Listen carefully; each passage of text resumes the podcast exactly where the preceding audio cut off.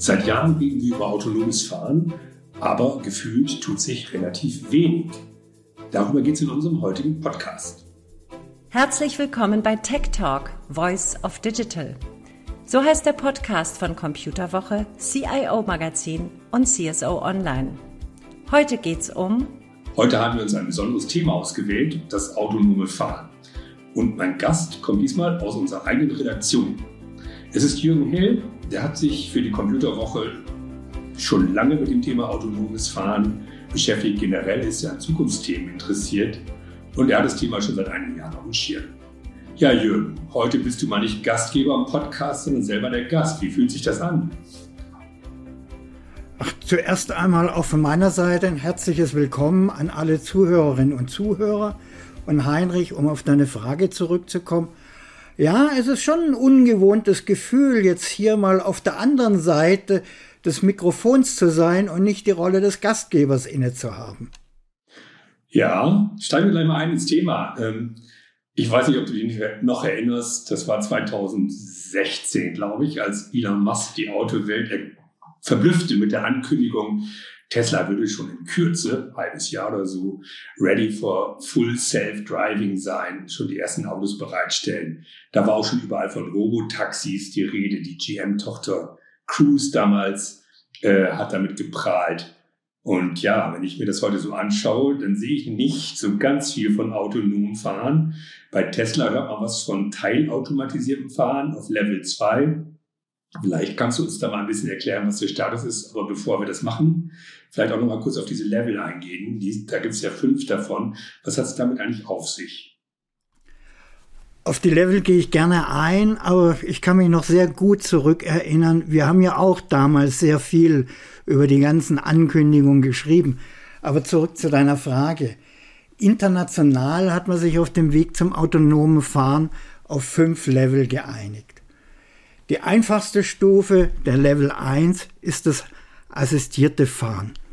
Für die meisten Autofahrer dürfte das mittlerweile sogar schon ein alter Hut sein, weil darunter versteht man Features wie ein Tempomat, wie eine automatische Abstandshaltung oder auch Spurhalteassistenten, die wir heute eigentlich alle in modernen Fahrzeugen schon kennen. Das Wichtige bei Level 1 ist, ich als Fahrer muss mein Fahrzeug ständig unter Kontrolle haben und die Elektronik ist nichts anderes wie ein Assistent. Interessanter wird es dann, wenn wir zur nächsten Stufe kommen, zu Level 2, auch bekannt als teilautomatisiertes Fahren. Hier kann das Fahrzeug manche Aufgaben teilweise schon selbst übernehmen und ich als Fahrer kann kurz die Hände vom, vom Lenkrad nehmen. Wenn ich von kurz rede, das sind meistens so 10, 15 Sekunden. Das wäre die Funktion, die Tesla heute bietet. Also etwa Überholassistenten oder Funktionen wie automatisches Einparken. Das können aber, aber auch, oder? Ja, das bieten die deutschen Hersteller auch schon. Der einzige Unterschied zu Tesla ist, dass die deutschen Autobauer nicht wie Elon Musk das Ganze als Autopilot beworben haben, sondern als das, was es ist intelligente Fahrassistenten. Erst in der nächsten Stufe, auf Level 3, bekannt als hochautomatisiertes Fahren, sehen wir dann wirklich Autos, die bestimmte Fahraufgaben komplett selbstständig ohne Eingriffe des Menschen machen können. Oder anders formuliert, hier darf ich endlich meine E-Mails im Auto bearbeiten oder Zeitung lesen und das Ganze während der Fahrt und ohne, wie es manche Zeitgenossen heute schon tun, gegen irgendwelche Gesetze zu verstoßen. Allerdings, jetzt kommt die große Einschränkung, ich muss auch bei Level 3 innerhalb weniger Sekunden in der Lage sein, das Steuer zu übernehmen, wenn das System ein Problem erkennt und aussteigt. Also so wie wir es vom PC teilweise gewohnt sind, dass der plötzlich sagt, ich habe keine Lust mehr. Die nächste Stufe wäre dann der Level 4, wo wir über vollautomatisiertes Fahren sprechen. Da kann das Fahrzeug dann auf bestimmten Strecken wirklich vollkommen alleine fahren. Um es bildlich darzustellen, ich dürfte mich zurücklehnen und könnte gemütlich ein Nickerchen halten. Im Gegensatz zu Level 3 erkennt das Fahrzeug dabei seine Grenzen von alleine und hält, wenn es droht zu scheitern an seiner Aufgabe, auch regelkonform von selber an. Vorstellbar wäre auf Level 4 etwa ein Fahrzeug, das auf der Autobahn alleine fährt, während ich in der Stadt immer noch selber fahren muss. Und die Krönung des Ganzen ist dann der Level 5, wo wir dann wirklich von einem echten autonomen Fahren reden, wo der Autofahrer selber zum Passagier wird, sprich das Fahrzeug kann komplett ohne mich fahren. Theoretisch muss ich nicht mal im Auto sein. Der Weg bis dahin ist aber in meinen Augen noch sehr lang, denn auf Level 5 muss das Fahrzeug wirklich die komplexesten Verkehrssituationen alleine bewältigen ohne dass ich im Notfall als Mensch eingreife. Und Jürgen, wo stehen wir denn jetzt eigentlich aktuell? Schließlich wird uns ja seit fast zehn Jahren der Mund in Sachen autonomen Fahren schon wässrig gemacht. Was ist der Status quo gerade? Ich darf mal so als alter IT-Journalist mich an den Gartner Hype Cycle orientieren. Dann würde ich sagen, wir befinden uns zurzeit so im Tal der Ernüchterung bzw. Desillusionierung. Eine große Mitschuld trägt daran sicher mein spezieller Freund Elon Musk, weil er auf der Gipfel des Hypes mit seinen vollmundigen Versprechungen in Sachen Autopilot und Full Self-Driving Beta in meinen Augen komplett falsche Erwartungen geweckt hat, weil Tesla bislang wirklich nur den Level 2 erreicht hat. Die ersten, die in meinen Augen dabei sind, das Tal der Tränen zu verlassen, sind BMW und Mercedes-Benz. Einfache Begründung, die beiden sind die ersten Hersteller, die eine gesetzliche Zulassung für Level 3 erreicht haben, aber mit Einschränkungen. Aber wenn ich mich so, mich so an die Schlagzeilen der letzten Jahre erinnere, dann war das doch fast immer Tesla, die sich da hervortaten mit autonomem Fahren und die galten noch lange als führend in Sachen autonomes Fahren und das waren auch diejenigen, die die spektakulären Unfälle damals vermelden mussten. Wieso ist Tesla da so im Vordergrund? Das liegt in meinen Augen primär an der wirklich ausgeklügelten PR-Strategie von Elon Musk und Tesla, wo sich deutsche Hersteller ganz allgemein gesprochen eine Scheibe abschneiden können und ja, sie haben viel versucht, allerdings muss man immer im Hinterkopf behalten, Tesla hat im Gegensatz zu den anderen Autobauern bei seinen ganzen Sachen lediglich auf acht optische Kameras gesetzt, während Mercedes, BMW und Co. neben Kameras auch Radar, Ultraschall, LIDAR-Sensoren eingebaut haben, worüber Elon Musk immer gelästert und gelacht hat dass die deutschen Autobauer es übertreiben würden.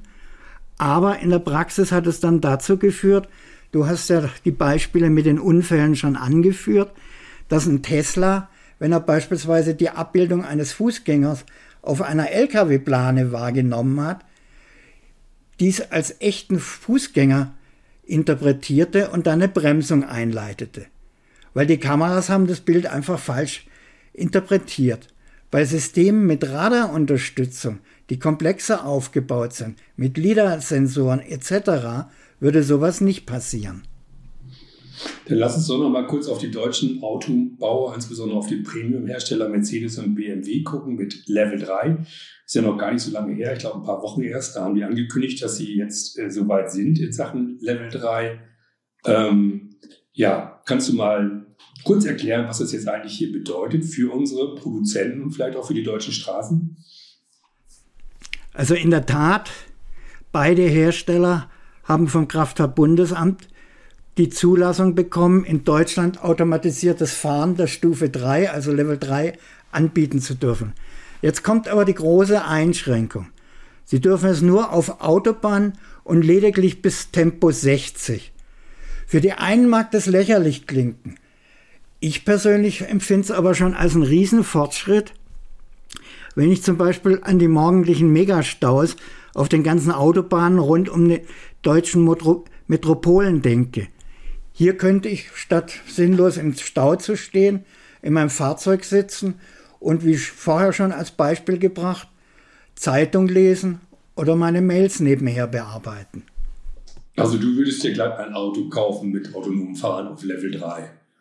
Wollen ja, kaufen nein, wenn ich ganz ehrlich bin, weil wenn ich mir die Preislisten anschaue, allein bei Mercedes müsste ich für alle Extras, die erforderlich sind, um den Level 3 zu erreichen, etwa 11.000 Euro zusätzlich bezahlen zum normalen Listenpreis.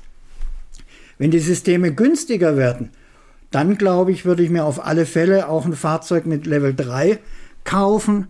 Das liegt vielleicht auch an meinem Alter, weil ich verbinde das stundenlange geradeausfahren auf Autobahn nicht mehr unbedingt mit Freude am Fahren, wie ein bekannter Werbeslogan heißt. Also auf der Autobahn beim geradeausfahren würde ich jederzeit lieb und gerne an den Computer übergeben. Was anderes ist es, wenn ich am Wochenende mit einem offenen Oldtimer über Alpenpässe große. Da möchte ich jederzeit die Hände am Lenkrad haben und aktiv selber fahren.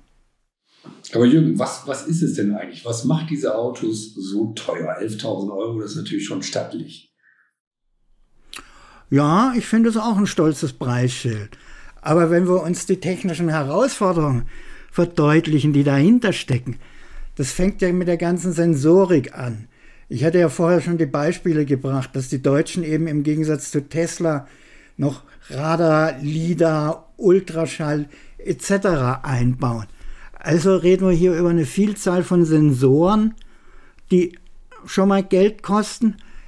Erschwerend kommt hinzu, ich meine, jeder, der ein modernes Auto hat, kennt es vielleicht, wenn sich plötzlich der Fernlichtassistent bei Schneefall verabschiedet mit der lapidaren Meldung, ich habe wegen schlechter Sicht, ist die Funktion momentan außer Kraft gesetzt.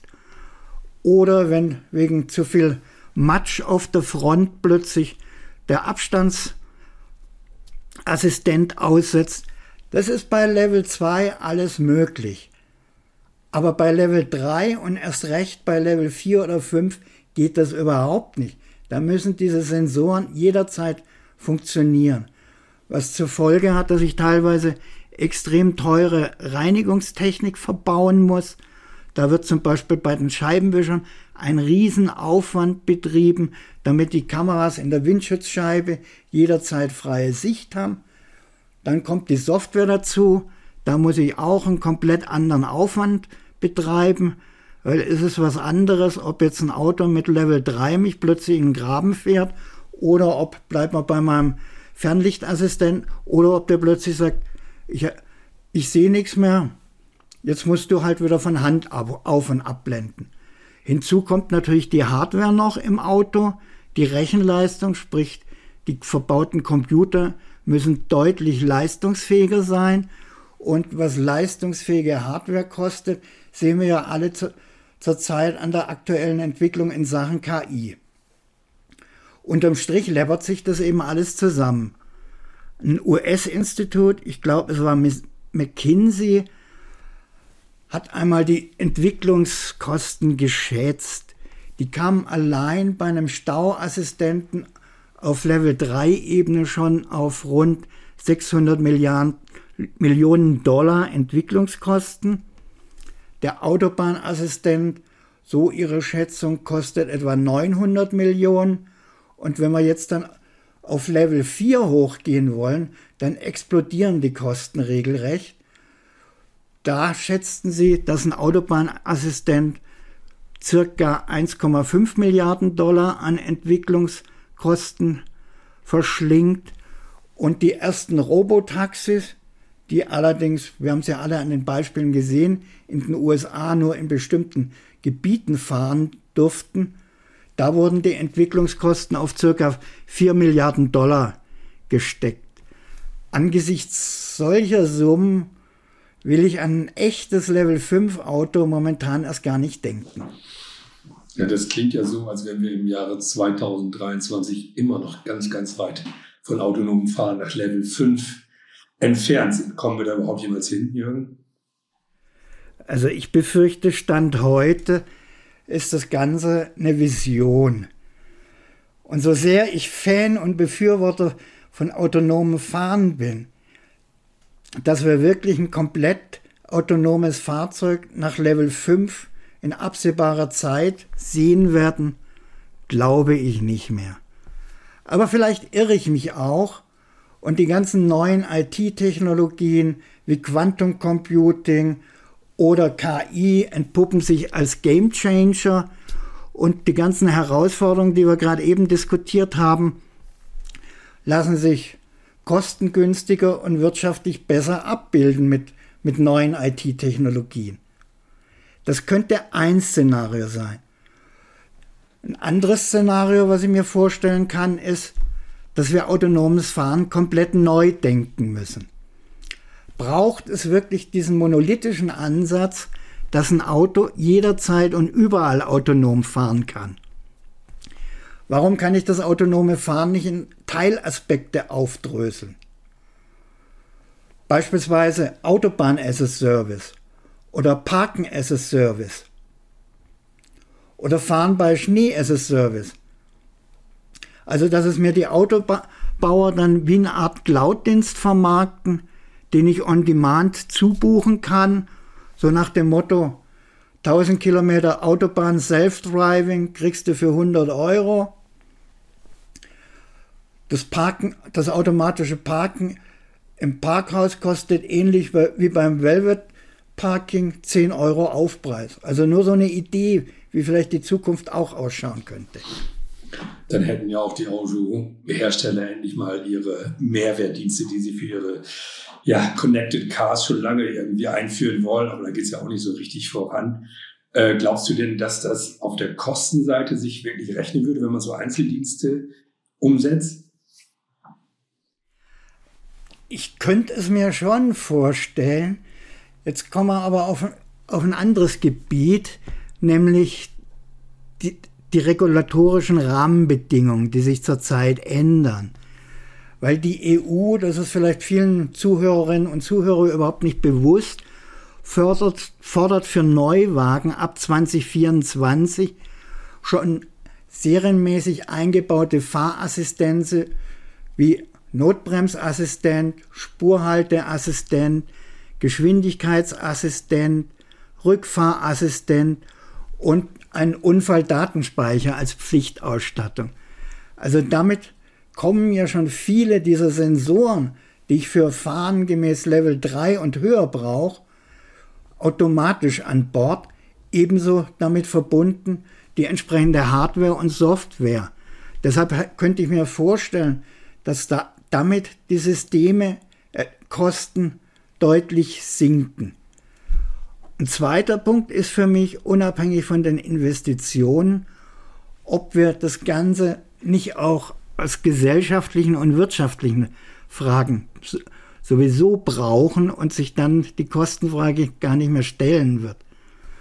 Ein Beispiel für, sind für mich dabei die EU-Pläne, Senioren zu einer regelmäßigen Fahrtauglichkeitsprüfung zu zwingen und ihnen je nach Gesundheitszustand in Zukunft womöglich die Fahrerlaubnis abzuerkennen. Dann stellt sich für mich die Frage, was machen wir mit Leuten, die mit 68 oder 70 Jahren, wenn die Rentengrenzen weiter angehoben werden, immer noch zur Arbeit gehen sollen, aber nicht mehr mobil, mobil sind, gerade wenn sie an der Peripherie von den Metropolen leben. Da wäre für mich eventuell autonomes Fahren ein Problemlöser, um diese Situation zu bewältigen. Und ein ganz anderes Problem sehe ich noch in unserer Logistikbranche. Schon heute fehlen EU-weit circa 300.000 Lkw-Fahrer. In der Busbranche sollen bis 2030 knapp 90.000 Busfahrer fehlen, was auch den ÖPNV dann betreffen wird. Auch hier wieder die Frage, wie wollen wir diesen Mangel bewältigen, wenn nicht mit zumindest teilautonomen Fahrzeugen auf Level 4?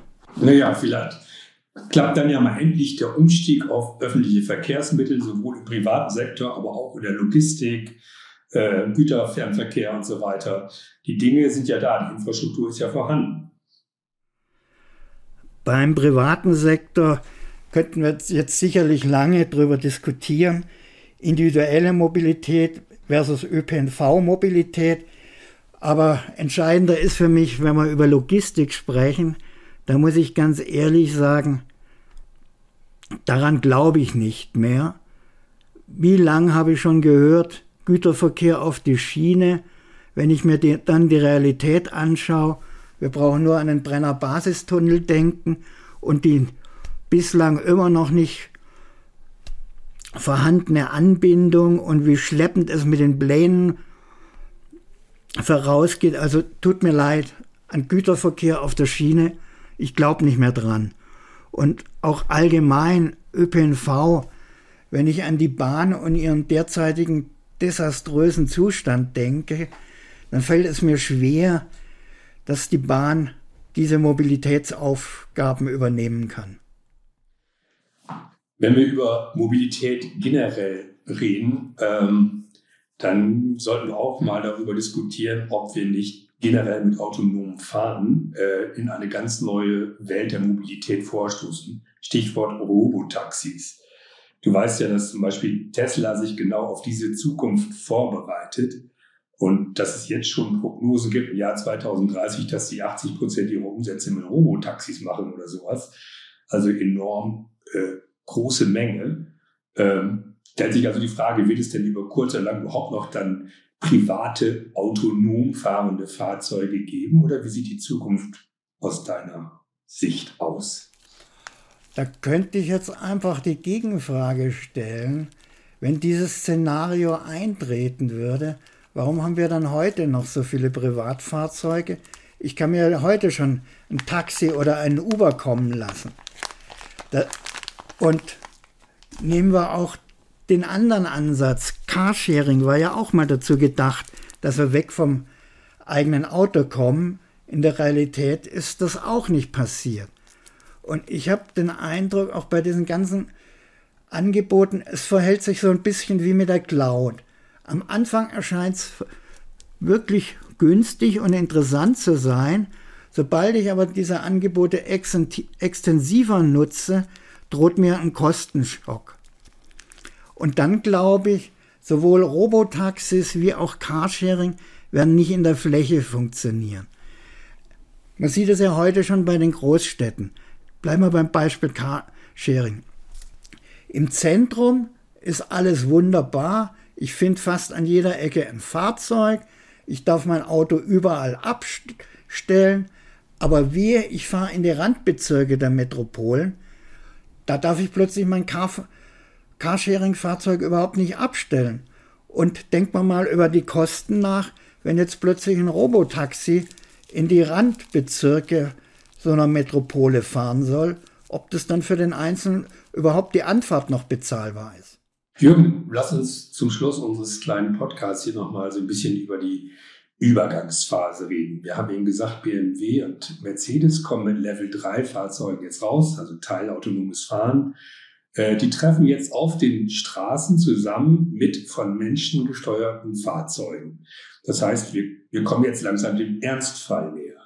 Ähm, rechnest du jetzt mit mehr Unfällen? Was glaubst du, wird sich jetzt da abspielen auf den Straßen in nächster Zeit? Ich bin da ein bisschen zwiegespalten. Zum einen könnte es durchaus zu mehr Unfällen kommen, weil jetzt der Blickkontakt zwischen den Fahrern fehlt wo ja früher in mancher gefährlichen Situation, weil sich beide noch kurz anschauten und, und sich der Gefahr dann bewusst wurden, diesen Unfall vermeiden konnten. Das ist der eine Punkt, wo ich mir vorstellen könnte, wenn das fehlt, dass es zu mehr Unfällen kommt. Auf der anderen Seite könnte ich mir vorstellen, dadurch, dass diese autonomen Fahrzeuge unter Umständen eine Gefahrensituation sehr viel früher erkennen und darauf reagieren als ein menschlicher Fahrer, weil er womöglich gerade durch das Gespräch mit seinen Mitfahrern abgelenkt ist, dass auf die Art und Weise wiederum Unfälle vermieden werden können. Also von daher bin ich da zwiegespalten, was das anbetrifft. Jürgen, vielen Dank für deine erste Einschätzung. Wir haben uns jetzt mal stärker auf die technische Seite des autonomen Fahrens konzentriert, aber es gibt ja noch viel mehr Themen darum herum. Ne? Zum Beispiel die Frage, ob die regulatorischen Rahmenbedingungen überhaupt gegeben sind und mit welchen Zeiträumen man da rechnen muss, bis unsere Politik überhaupt so weit ist, die entsprechenden Rahmenbedingungen zu definieren. Äh, der Gesetzgeber wird sicherlich noch ein Wörtchen mit sprechen wollen und natürlich die so oft diskutierten ethischen Fragestellungen. Für wen bremst denn nun das autonome Fahrzeug im Zweifelsfall? Eigentlich schützt es eher die Insassen oder die Passanten draußen auf der Straße. Oder ganz banal, wie verhält es sich denn, wenn ein Hund über die Straße läuft und, und, und. All diese Dinge müssen vorausgedacht werden und äh, ich glaube, diese Seite der Entwicklung haben wir noch gar nicht richtig auf dem Schirm. Das wird dann alles vielleicht noch mal sehr viel länger dauern. Das können wir in künftigen Podcasts aufgreifen. Lieber Jürgen Hill, ich bedanke mich ganz herzlich, dass du heute bei uns warst und uns ein bisschen aufgeklärt hast zum, zum Thema autonomes Fahren. Liebe Zuhörerinnen und Zuhörer, schön, dass Sie dabei gewesen sind. Und wenn Sie jetzt noch Fragen haben, dann schreiben Sie uns eine E-Mail an podcast.idg.de. Ihnen hat die Episode gefallen? Dann hören Sie auch in unsere anderen Tech Talks rein. Uns gibt's überall da, wo es Podcasts gibt.